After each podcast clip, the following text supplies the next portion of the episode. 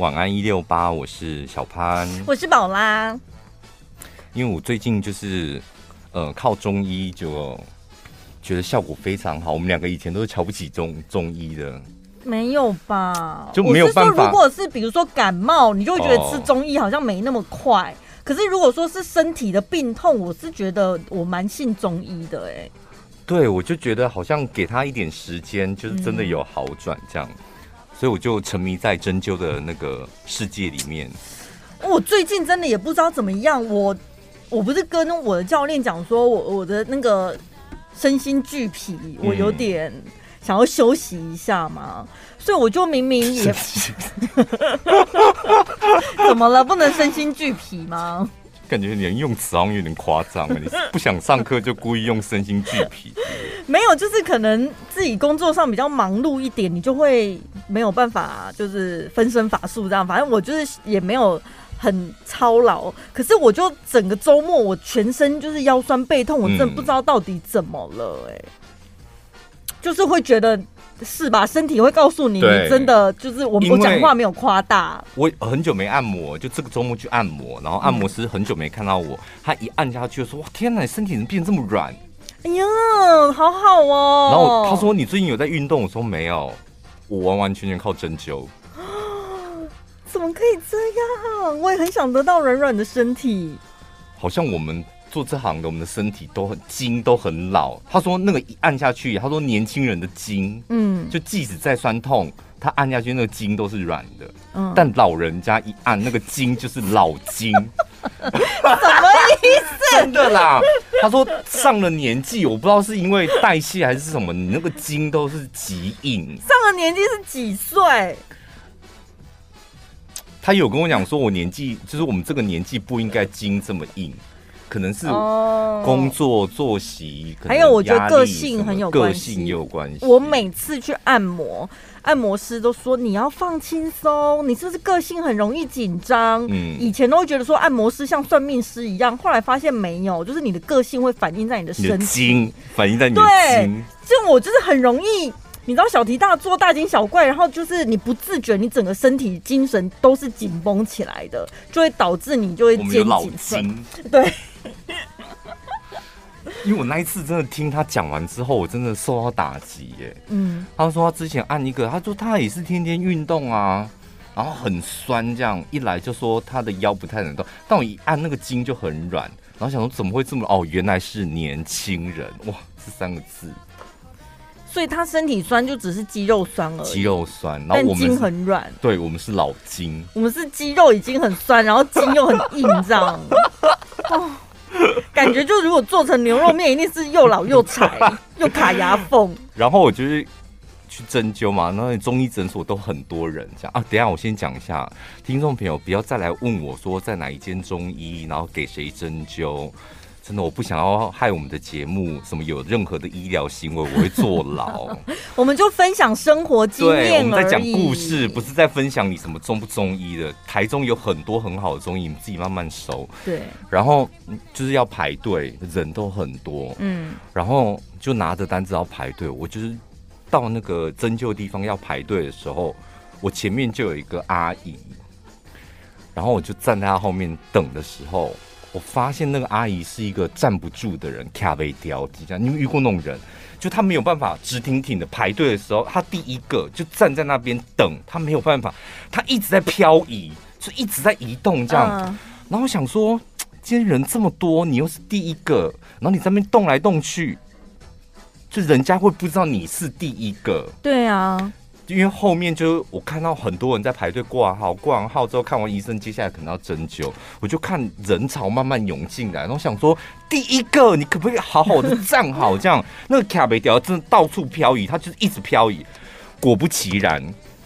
那个卡贝雕，它不是飘来飘去吗？接下来就直接来了一个美更小哎，嗯，它直接往我的前面，就是第一个跟我是第二个中间，就直接窜过去，站在那里之后，然后看没有人，哎、欸，奇怪，然后那个漂移，那个卡贝雕又这么飘来飘去，他想说，哎、欸，奇怪，他就直接把单子放在桌上面，那你就跟他讲说，哎、欸，你要排队哦，因为他是插你的队，哎。但是这时候还没有证据说他插队，因为要护士小姐出来拿了那一张单子，他才会排那个床的顺序嘛。哦，所以那个卡贝条，哎，他可能就是想说也还没关系。对，然后那个，所以你们你们的单子也都还在手上，都还没收。卡贝条还在手上，我的也还在手上，只有那一个没更小，他已经放到桌子上了。所以我当下就觉得不对劲，那因为那个卡贝条，哎。就他自己也不站好，导致我们这个队伍不像一个队伍。嗯，我想说你可不可以归队呀？然后我正这么想的时候，护士就这时候走出来。我想说，护士应该出来主持公道。对。然后护士一到他的位置上，不是看到桌上有一个单子，他就立刻拿起来说：“哎，陈宝拉那三床，立刻得到一个床。”那我说卡没掉，我想说卡没掉，你该出来吧。没有，如果是我，就会直接说我们先来的啊。我跟你讲，我平常我的个性，我真的不会讲这种话。就是我想说，算了，在外面我真的不想要面临这种尴尬的场景，我就想说算了，反正才一个。然后我那天心情特别好，我都想说我一定要帮那个卡贝条讲讲话。嗯，因为他第一个啊，对，他应该得到三号床的。对。然后我就跟护士讲说，我就指那个卡贝条说，他先来的。嗯。然后这时候那个美更小居然瞪我哎！哦，我天！然后我想说没有关系，正义在我这边。然后那个美更小就这样，说 看什么看？我第二个，你在我后面。他就这样子看着我这样，然后我当下就想说，我就看护士，看护士怎么讲这样。嗯。然后我在看护士的时候，这时候那个卡没掉哎，那个卡不掉就是说没关系。哦，我的天！然后就形成一个极极尴尬的，就是护士卡贝雕没更小，跟一个我，真的本来想说我是做一件正义的事情，就没有人在乎，然后搞得好像你是来找茬一样。我跟你讲，你有你们有看过那种眼神？你们知道那个眼神瞪，然后再转转成轻蔑，很简单嘛，瞪到轻蔑，那个没更小就是这样。想说跟你屁事啊，然后。他就往三号床走过去了，我当下就更下定决心，我下次再也不要做这种事情，因为我就说我不是一个你知道会在外面场所做这种事情，就是主持公道的。做了之后不是？那你那个卡贝雕的，他要放弃他自己的权益也就算了，那你应该为自己争取公道啊！再怎么样，那个北更小就是排你后面。我跟你讲，从头到尾，我的目标就是不就不是帮我自己争取公道，我是觉得前面人家有一个，然后他怎么可以这样子就来这样，我就。你知道我的重点就放在那卡贝条飘来飘去，然后那个美更小他过来，我从头到尾就觉得他就是个美更小，我就觉得我想弄他，我都忘记我自己的权益了。哦，对，因为没没料到那个卡贝雕竟然。因为我觉得我是旁观者，主角是那个美更小跟卡贝条呀。但是我经过那一天晚上之后，我就想说，我再也真的不要在外面强出头了。我有一次去买便当，欸，这个就跟那个什么，嗯、你在那个公车上面，然后你看到一个阿贝，然后你让座，说这里可以坐，他说 不用啊，我不需要啊，就一样的道理，我看很难看，就很僵，然后而且你也坐不回去了，对，然后其他旁边的人看了就好啊，那现在到底谁要坐？那个位置就空在那边，对，从头到尾再也不会有人去坐。这时候一个阿妈买的鱼就把鱼放在那上面，最无辜的就是那个位置。我有一次去买便当，那个老板就跟我讲说，可能要等个十分钟，因为他的饭还没好，正在煮。嗯、我想说没关系，我不赶就可以等这样。然后呢，店里面还有其他人哦，我去的时候就已经有人在那里了。然后他饭煮好了之后，他就看着我说：“饭好了，可以点了。”我也吓到哎、欸，我想说，哎、欸，还有其他先来的啊。嗯、然后他就说：“哦，好。”他才去问其他那些先来的。哦，你你有讲说还有其他先来的这样？对啊，然后我想说，你不是老板吗？明明我是从他说饭还没煮好开始等为止，再也没有其他客人来了，嗯、所以我是最后一个。在店里的其他所有人都是比我早到的，你应该先问他们吧？怎么会会问我这个最后到的？我就有点吓到。他如果这时候补一句说。因为你是宝拉，这样这样这样你会怎样？你会端走这碗饭吗？不行不行，如果这样的话，我更不能先端走这碗饭了。那他如果说，哎，因为你是宝拉，这样这样子呢？你会端走这碗饭吗？不行啊，还是有其他人先到啊！你这我会坚持，对，别、人先到就是别人先到。那你等下可以多给我一块肉吗？哦，所以你是在外面是会主持公道的那种，有时候也是看情况。你遇到北更小跟漂移，你就会跳出来说：“哎、欸，那个他会，我会讲，我会说对别人先的。我是那种会主持公道的人，真的哎、欸，真的，嗯、你是我觉得你好像有点属于那种工作上面一条虫，私底下一条龙的。我是那种工作上一条龙，然后私底下一条虫。是不是有有道理？这有什么关系呀、啊？工作怎么了吗？没有，你工作上面就比较，你知道，说哎、欸，这个好吗？哎、欸，那个那个要比较听话那种。那台私底下生活就比较一条龙。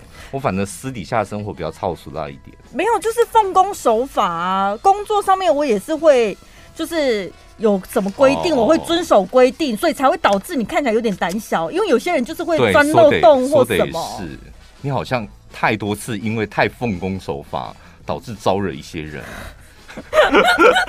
当我错了吗？所以我奉公守法，我错了吗？错啦，怎么？为什么？有规定就是遵守规定，怎么了吗？对耶，真的。但有些人就是会觉得规定是放在那边好看的，甚至有人说什么规则就是拿来打破的，有没有？就是有些。规定太死板，有些人觉得太死板。我也是到这几年，真的经有一些前辈的教导，我才知道，就是真的有时候规矩是给那个新进员工嗯。去遵守的，然后有时候你真的不能太守规矩，就得要能 Q 这样。我以前会跟你一样，就觉得那你定规矩干嘛？要么就不要有规矩，我们大家自由心证这样。嗯，那定了那个规矩，然后又说这个要遵守，这个你不需要遵守，他才要遵守，你不需要遵守。我就觉得这个好莫名其妙。但我现在终于懂了。怎么样？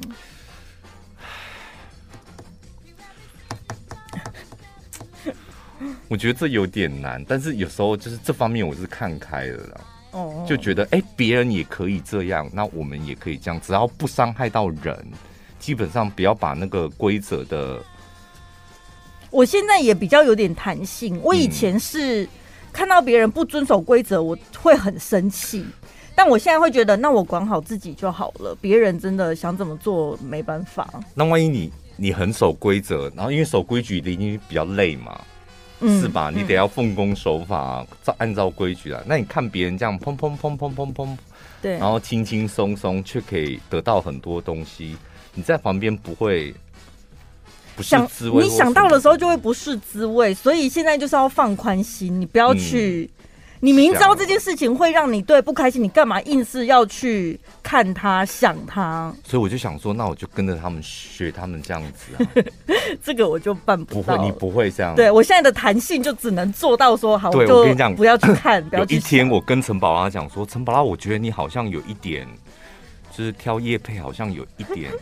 我是怎么跟你讲？我说 你你是不是受我影哦？我是说你是不是受我影？对，然后导致好像没有办法为了钱出卖自己的灵魂。不是的，我没讲那么狠呐。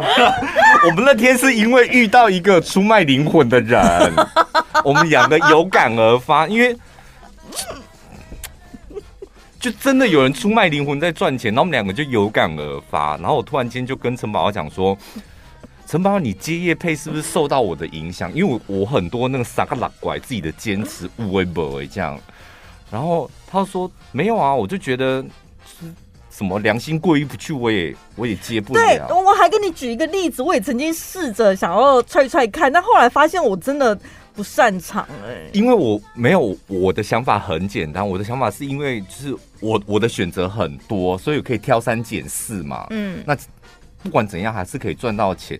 但我想说，陈宝拉如果跟着我这样挑三拣四，他会错失很多赚钱。有，你有跟我讲过，我已经真的错失掉一些了。但是我，啊、我 因为有些机会是很多人就是扒着想，就想想得也得不到，但你好像错过很多机会，想说啊，这样会不会？不知道，因为我觉得我就会。赚到了钱，但是我可能晚上会睡不好啊，嗯、良心过意不去，而且然后我就会开始想，那这一笔钱真真的有多到可以让我晚上睡不好？哎、欸，我跟你讲，以前我会问我妈这个问题，我妈都跟我讲说，嗯、那你拿三分之一就做善事，你去帮助一些需要帮助的人，平衡一下内心，是不是？就是你这笔钱，你当然你努力。得到一些，然后你那一些你觉得好像有点过意不去，你就拿去帮助别人，这样，这样你过得去吗？我现在就是换一个思考方式了，就是这一笔钱，我大概可以做到什么程度，嗯、然后有没有符合那个价值？我做到这样子啦，然后看你们要不要，你们要，那我们就达成协议，但是再多我也不行了。是这样吧？嗯，我跟你讲，这点我弟也教我很多、欸。哎，什么？就我在多年前，我常跟我弟讲说，那个钱我没办法赚。就工作上是我常跟我弟分享，就我跟你讲，然后分享完故事，然后说你干嘛这样？然后说我跟你讲，我结论就是那种钱我真的没办法赚，我就是正气凛然的这样。嗯。然后我弟就会一直说服我，就是你为什么一定要用你的角度看世界呢？就是你的听众朋友搞不好不是你这个角度在生活的人，嗯。然后你总总用你的角度去想象他们应该怎么样，应该怎么样，然后觉得这个东西好，这个东西不好。嗯。我刚开始觉得你不懂啦，但我后来慢慢慢慢理解了。什么？我跟你讲，那你还要在五年后？对呀、啊，对你还不能理解。我问你，假设说好，你现在自己你已经很清楚知道。我跟你讲，我举例给你听好了。有一次有一个内裤，我真的觉得很好，女性内裤，它是指名要陈宝拉叶配的。你为什么知道我那么多事情？不是因为那一个，我特别交代业务说赶快跟陈宝拉讲，但是我没有特别提醒他。我只要每次没提醒，我跟你讲，陈宝拉就错失那个机会。还有一个线上游戏，我觉得那个真的非常。我说赶快跟陈，我就会说赶快跟陈宝拉讲这样。嗯嗯。然后后来过没几天，我还问一下我们的业务说：“那陈宝拉有说呃呃，他要接？”他说：“哦，没有，他拒绝，他说他不要。”我大概就知道你不要的原因是什么，但是我想说，那个厂商也说不需要漏，你只要好好的介绍那个。产品这样，嗯，其实就可以。我就想说，没有，我不倒不是因为有，他有跟我讲说不用漏，但是我拒绝的原因是因为我之前有买过其他牌，但是看起来是跟他一样的，嗯、我就觉得不好穿，哦、所以我就觉得我自己都已经觉得不好穿，我真的没有办法好好介绍它。嗯、我是因为这样的关系。哦哦哦。我刚刚要讲的就是，哎，怎么办？我们在闲话家常，我们在聊我们自己。但我刚刚要讲的就是，我们不能够太那个用自我为那个。对，因为你觉得好的，我想人家觉得啊，宝拉品味很差，是不是也有这样子的经验？对啊，也有吧。对。那你觉得不好的，你怎么能够保证人家觉得真的就不好？嗯嗯，其实，不要有太多这方面的那个，我们要站在专业的角度去看产品。所以你好，真的啦，以后还是多听我的。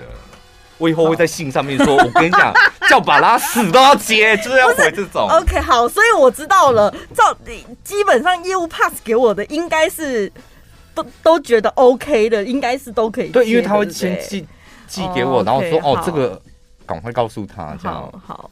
没有，我跟你讲，以前我真的就跟你一样，我没有办法自己不喜欢的，我这一关真的过不去。嗯。那后来就是慢慢的、慢慢的，你知道三不五时，我们的听众朋友真的很热情，他们就是自己用觉得很好的东西，他说：“哎、欸，这个你要不要去谈啊？这个叶配的话，我就跟你买这样。”嗯，就这个他东西很好，然后我想说品味怎么那么差、啊？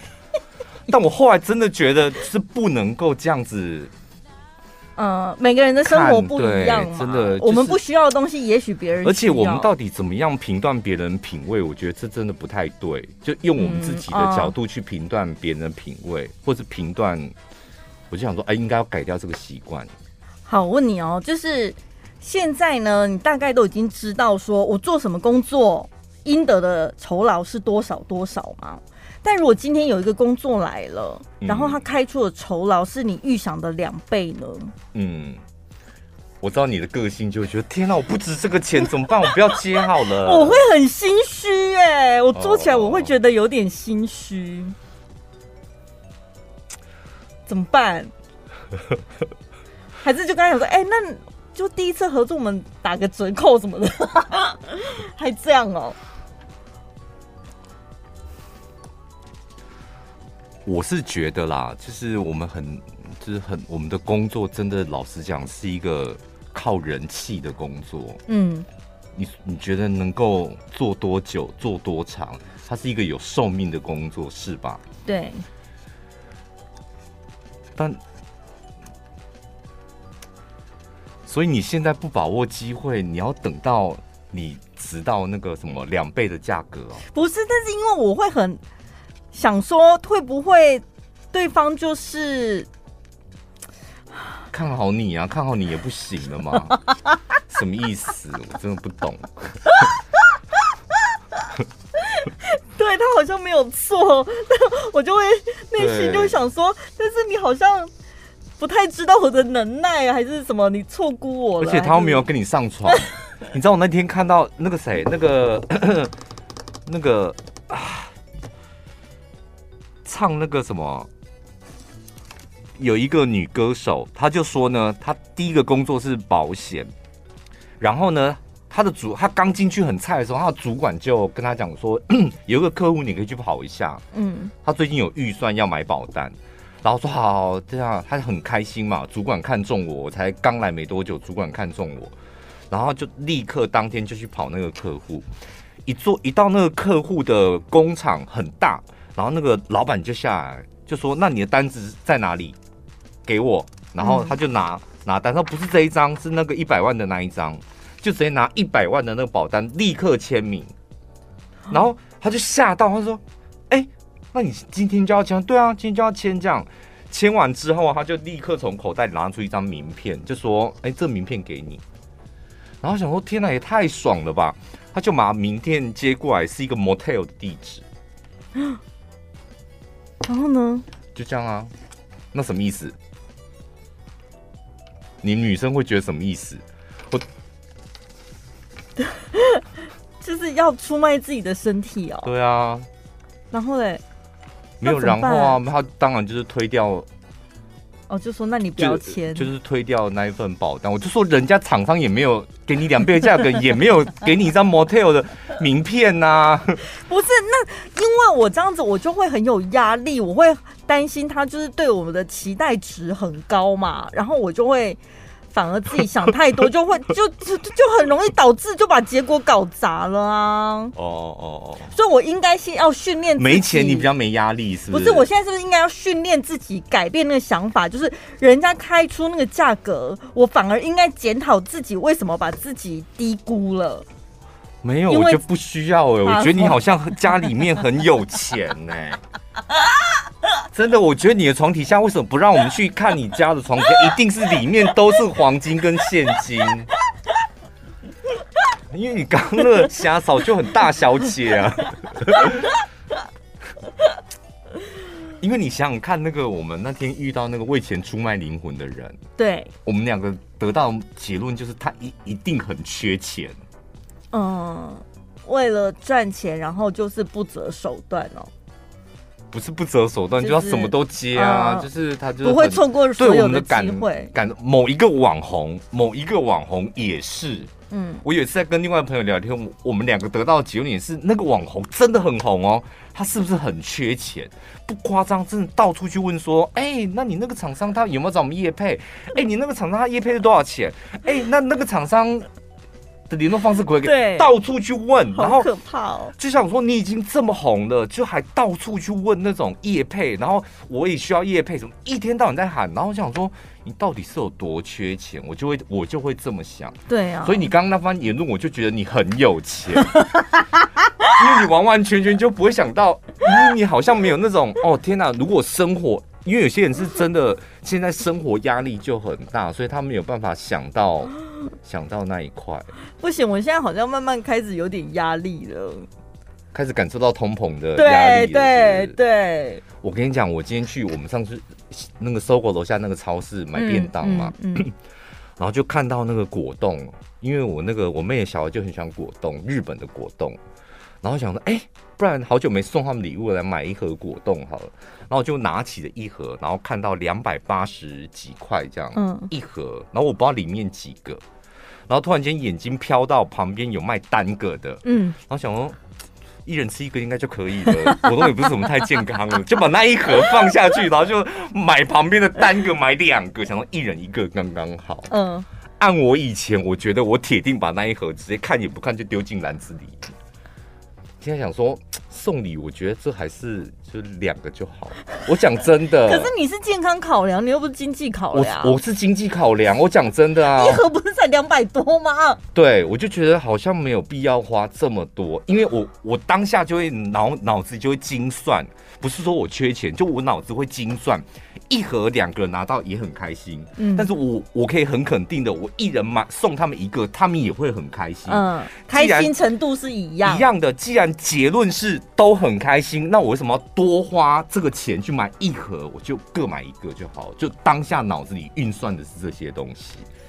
那你为什么运算这些东西？就感觉好像嗯，最近得要省一点，就会有这种对，好像不能花钱又大手大脚，对。所以并也不是说什么哦，什么缺钱什么的，就是大家都有深刻的感受到那个通膨的压力。哎、欸，我昨天看到一个那个朋友去台北士林夜市，他说：“我的妈，我是太久没来士林夜市了吗？现在一块鸡排卖多少？你知道吗？多少？九十。士林夜市应该卖九千的，啊，太多。怎么改邪归正了？是不是士林夜市？你们是改邪归正了？因为士林夜市应该卖九千的。”好的，我们来讲那个台湾有什么小吃涨价？因为大部分现在都有涨嘛。那什么小吃它一涨价你就不愿意再买？想想这种小吃应该比较，我不知道就应该被淘汰吧。因为有一些涨了我们会愿意吃，那为什么会有人涨价不愿意？就表示你不值那个价钱。我觉得我最有感的真的是红豆饼。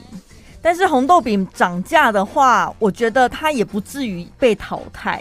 它如果是那种什么创新或者是极澎湃的口味，我还可以接受。但最基本款的奶油跟红豆，红豆饼现在要卖多少钱，你们才愿意吃啊？因为我真的对红豆饼是无感，不是无感，就是我没有那个概念。概念到底一个三十四十什么的？那我问你，比如说最基本的红豆口味跟奶油口味，你觉得它应该卖多少钱？因为我跟你讲，我我每次我不是最近才买红豆饼嘛，我真的都没有在问价格意思。然后你就是估价啊，你自己估价啊，在你我觉得三十块四十块是可以接受。我老实讲，以前最早小时候的红豆饼不是三个二十吗？我记得是这样子哎、欸，那你现在哦，你现在要拿出就是岁末年初的事情来谈，是不是？清朝明末吧？什么？先割掉那个小时候，就是目前你愿意给这个食物多少的估值，是应该是这样算吧？我觉得讲以前了啦，我觉得可能十五块几，十五块。就是最基本的口味，那大小就是以以往那种，现在不是稍微会大一点，就以往那种大小。对，十五块你可以接受。嗯，对，我觉得对于食物，可能真的会不会有点像股票一样，有人愿意花六百块买台积电，嗯，有人到现在他觉得三百非三百块我不买，是不是一样的道理？可能吧。但是它里面，比如说它有加了一些什么超浓什么巧克力玛吉，或者是起司什么各种加料的，就很多红豆饼会卖到五六十块的也有。那我就会去评判它到底加了什么东西。嗯，你你会吃那些加那些很奇怪的东西的？会啊，我很喜欢尝试那些有的没的。非常痛恨在红豆饼里面给我加那些什么。你带种就加你的婆婆，婆婆的指甲，我才不要。婆婆的眼珠子。就加那些有的没有三什么九层塔什么烧酒鸡，然后我觉得一定要加那些怪给西，我才可以容许它涨价。哎，譬如说做的比较像日式或韩式，可韩式也没有加奇怪，它已经要逼近于汉堡铜锣烧的程度。没有就汉堡，你那些东西加一加就汉堡了啊，甜汉堡啊，牛排一块什么的，还有生菜什么的。因为我记得网络上我好像有看过，就极其夸张的那个红豆饼，然后它的做法稍微不一样，就是它先得要把两边，因为一般只是煎一边放料，嗯，然后再把盖子盖盖起来这样，嗯，它是要一口气把两边的饼皮都完成之后，把料放进去烘起来这样。然后我想说，您失去红豆饼的精神了，它是 hold 起来这样。有几个，我个人我蛮认同网友讲的这几个，就是你真的涨价了，我我不愿意，也不太愿意吃。第一名就是手摇饮料，有三名，他们没有排名次啊，就三个。第一个手摇饮料，对，手摇饮。毕竟我现在比较也比较少喝手摇饮料，我要喝我也是喝最基本的，什么红茶、绿茶，对。但是现在红茶、绿茶也是二三十块，它如果再涨上再涨上去，就没有任何加料的茶类，你要卖到超过四十，我就会觉得我请教 baby。你没有喝过休息站的红茶哦，很厉害。怎样？什么意思？一杯大概六十或七十哦。我我觉得堪称那是真正的财富自由，真的休各大休息站里面的那个窑茶，那真的很惊人。没有，我去休息站我就只会买保特瓶了。我去休息站都把水龙头打开喝水龙头的水，因为我真的看到那个休息站的那个手摇饮的价格之后，我真的想说我去开水龙头喝 喝那个水解解渴就好了，太惊人了。可是那个概念是不是就跟离岛物资缺乏一样？一啊、因为它毕竟开在国道上面啊。对，然后第二、第二、第二个，这个我不太认同。他说鸡排，鸡排涨价，有网友说。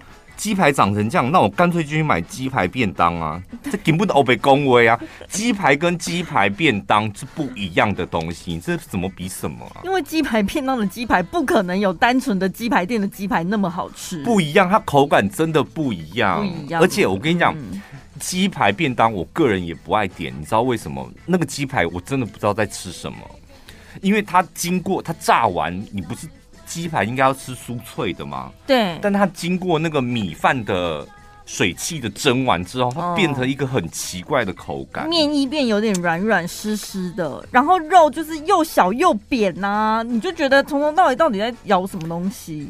鸡排我觉得涨价是可以接受，而且重点是它起码还是一只鸡的肉吧，这你多付一点钱是吧？因为你们手摇饮，你没有杀任何的生哎、欸。你们去便利商店买一块那种真空包装的鸡胸肉要多少？对呀，那所以鸡排店哎、欸，他还帮你裹面衣，还炸过哎、欸，所以出来那个价格也还算合理。所以不要吃鸡胸肉，就买鸡排吧，划算多了。你这样比真的划算多，你拿去跟鸡腿便当比，你要空哎、欸，而且又好吃。对啊，而且它帮你长肉哎、欸，你那鸡胸鸡胸肉到底有什么用处？你告诉我。你吃鸡排还帮你长肉，一样啊，鸡胸肉也是长肉的啊。没有，鸡胸肉只是让你不会胖而已，它没有办法帮你长肉。为什么它也是蛋白质？我就觉得它不会啦。好任性哦！我跟你讲，第三个是我真的认为，我跟你讲，你去小吃摊吃这个真的非常不划算。蚵仔煎，一个蚵仔煎现在多少钱？我看过最贵的一百块，好可怕哦！六十块、七十块、八十块是很正常价格的嘛？有没有那个 鹿港人？你们现在你们的蚵仔煎现在卖鹿港人？你们的蚵仔煎现在卖多少钱？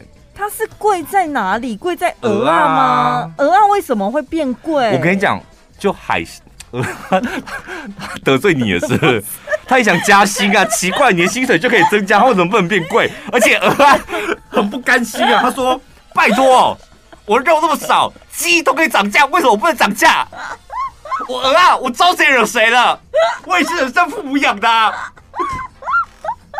你的鸡排才一只鸡。”我的鹅啊在里面三个鹅啊都是我兄弟，一个蚵仔煎才三颗鹅啊。我个人真的觉得好像差不多三四颗差不多，因为我说蚵仔煎最令人生气的地方在于，我们都知道它基本上所有的成本都来自于那三四颗鹅啊。对，其他的因为太白粉、水跟、嗯、啊，啊还有一个蛋啊，蛋也涨价啦，蛋跟菜对不对？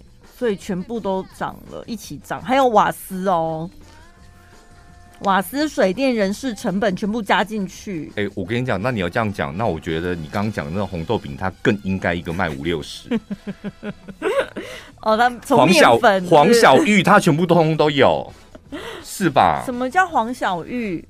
呃，黄豆啊，小麦啊，哦哦哦，玉米啊，原物料涨的，它基本上它都有啊。但是我因为我跟你讲，蚵仔煎你一目了了然，对，就是它端来，你就看到旁边白白的跟粉红色的酱那些都不值钱的，然后你眼睁睁的看着鹅啊，你一眼就可以看到三颗四颗这样。嗯，我觉得小吃真的比较吃亏。然后多少钱？我来看一下听众朋友，现在七十。哪里？庙东还是中华路？没有没有，就是就是那个平价一般。我们讲鹿港的鹿港那几家，哦哦，哦，七十。上次我就看我们那个南投好媳妇儿，她就在家里自己进厨房自己蒸的鹅啊煎啊，她、嗯、就说鹅啊煎好像也没很难，我自己在家里就能煎出好吃的鹅啊煎了。婆婆小孩都说在，省了八十块。就是我觉得，尤其除了小吃吃亏之外，尤其是这种你在家里可以自己轻松做出来的，现在的人会觉得评估一下，那我何必花钱去外面吃？哦，太简单了，对不对？嗯，就看你要不要做而已。你看蚵仔煎，你要煎，你还是煎得出来。而且鸡排可能对于妈妈来讲，比较麻烦。嗯，刚，因为我跟妈妈会嗯刚的点在于。我要用一锅的油去炸一块或两块鸡排，他觉得那个油他很浪费。不会，可是你们家有气炸锅啊？气炸锅的鸡排跟油炸出来就是不一样，不要这样比好不好？不要生气。而且蚵仔煎它又方便的地方是你甚至去全联可以直接买到调好的蚵仔煎粉，你回家只要加水打来，你立刻可以煎出好吃的完美的蚵仔煎。我每次只要。听到你很自信的教料理这部分，我真的觉得浑身不舒服。你再给我自信个什么劲？你有见过吗？你应该是走经过的时候，在买蛋的时候经过，然后看到哎、欸、有鹅仔煎粉，看看到而已吧。你刚刚语气完全不，不对，你讲的一副好像我在家里煎很好吃，好不好？我没见过，但是我告诉你，我光是看到那调好的粉，我心里已经 run 过一次流程，太简单了。对，全联它真，它那一柜都是那种调好的，各式各样的粉。你就是和水嘛，然后打蛋谁不会？菜洗洗切一切，那你不要蚵仔煎，你要虾仁煎也可以啊，还是你要猪柳条煎？看你要加什么东西都可以啊，反正丢进锅子里面煎翻面。我们老实讲，就是因为在那个像这些小吃，通常聚集在那种美食街或者是夜市嘛，嗯，所以。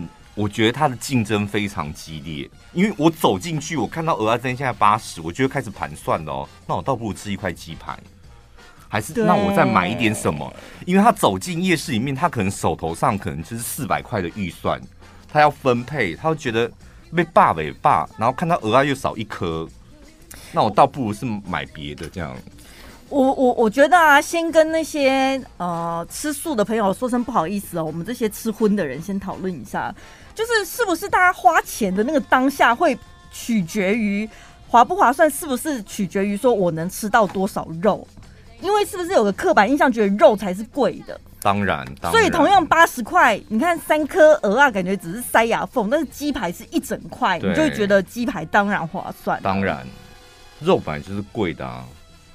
嗯，再怎么样，它都是生命哎、欸，你应该真的付给他多一点钱吧？对，同 对，这样算起来，我觉得真的要替鹅啊抱不平，因为一只鹅啊就是一个生命。对，它有三个生命啊！我就说它是一家人，哦、对，他一家人死在你吃的那一盘鹅啊上面，那你的鸡排真的就是死一只鸡可以炸很多鸡排哎。而且鹅啊之间不是只有一鹅啊一家哦，还有一颗蛋，对，还死了一只小鸡哎。这样我算帮卖我要真的很平反一下吧？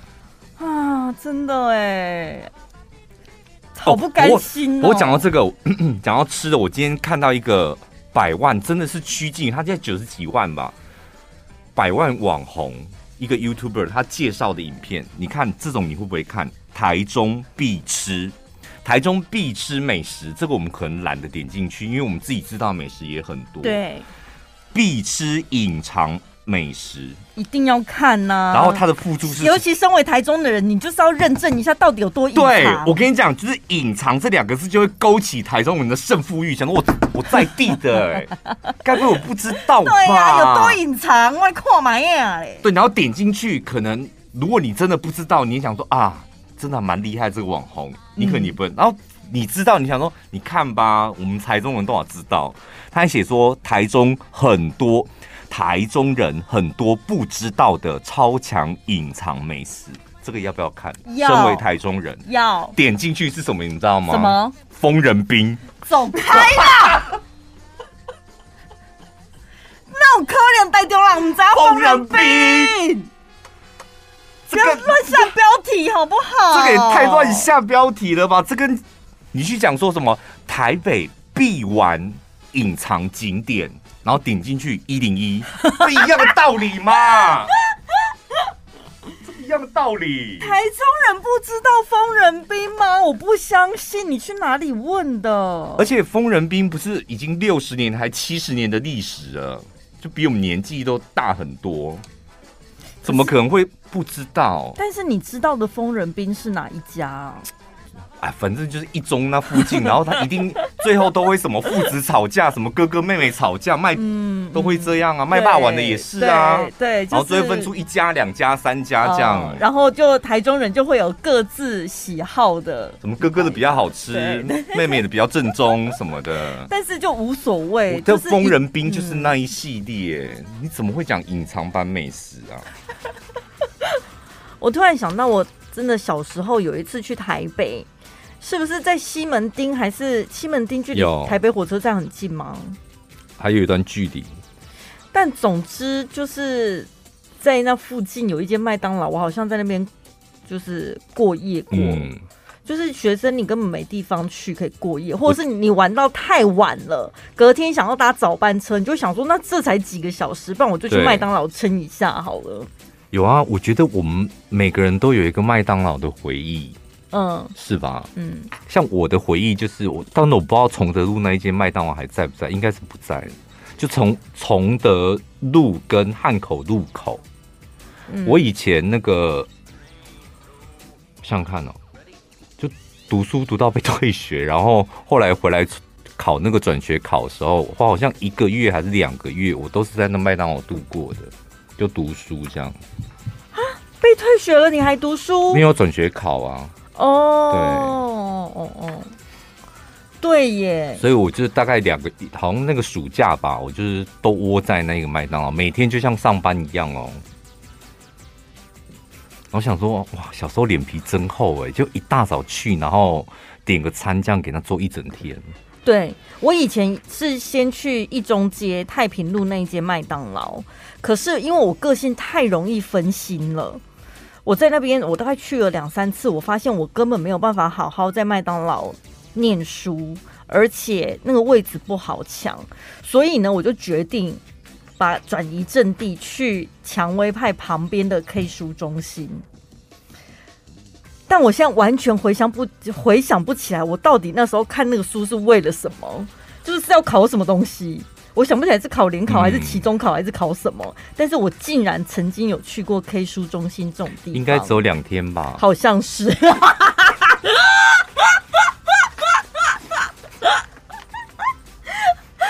因为我后来好像 K 书中心我也待不下去，我好像还去图书馆，就是都在一中那附近走路会到的地方。麦当劳真的，它的那个味道，我觉得安定人心，就是会让你觉得整个人是不知道。我觉得麦当，你知道麦当劳它有自己它自己的味道吗？可是它环境嘈杂哎。麦当劳其实不会吵到哪里去，你仔细回想一下。因为保险业务员他在谈保单，他也是哎、欸，那这个什么什么，我觉得他的环境是属于安静的哦，台湾的啦，但国外没有。我觉得，我觉得取取决于这一间店里面有没有附设儿童游戏区。不是，因为我们大部分儿童游戏的时间有限，假日是铁定有儿童的，嗯，平常比较少儿童。然后，如果你又是譬如说读书的时上上班时间其实比较少，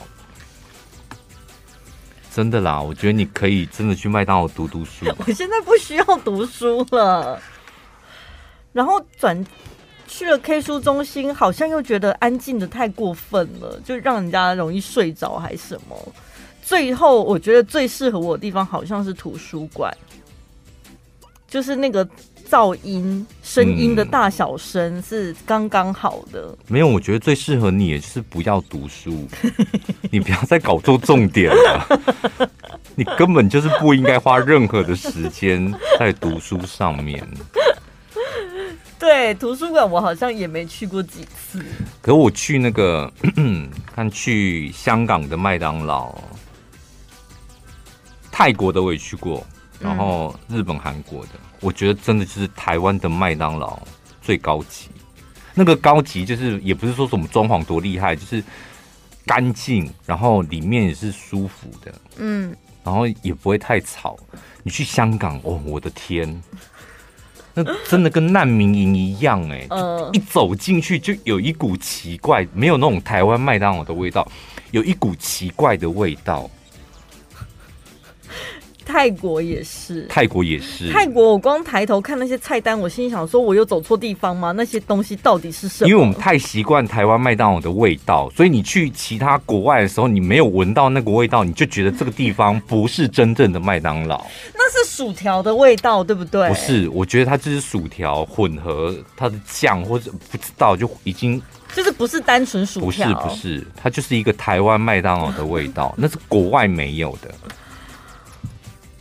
是不是麦当劳曾经打算要出一款薯条的香水，还是鸡块的香水之类的？如果为什么要这样啊？就是喷在喷在哪里？我觉得香水很不合理。但是如果你可能是一个香氛，你只要点进去了之后，你的家里就会充斥着像你讲台湾麦当劳的味道。我何必呢？我为什么要家在家里有台湾麦当劳的味道？然后那个薯条的香味，我觉得那也很奇怪。我到底要喷在哪里？我希望哪哪一个地方它有薯条的香味？哪个地方？可能腋下吗？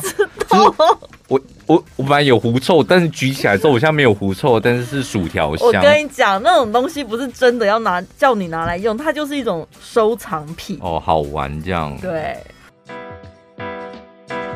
媲美音波拉提的紧致效果，久保雅思羽毛拉提蚕丝蛋白美颜冻。日本大厂四大专利美颜成分，医学证实快速修复，回到皮肤最佳状态。用吃的就能够轻松保养，只要三天，烹饪紧致你的轮廓线。即日起点选节目资讯栏订购九宝雅思羽毛拉提蚕丝蛋白美颜冻，一盒原价两千元，现在只要两千九百八十元就能带回去六大盒。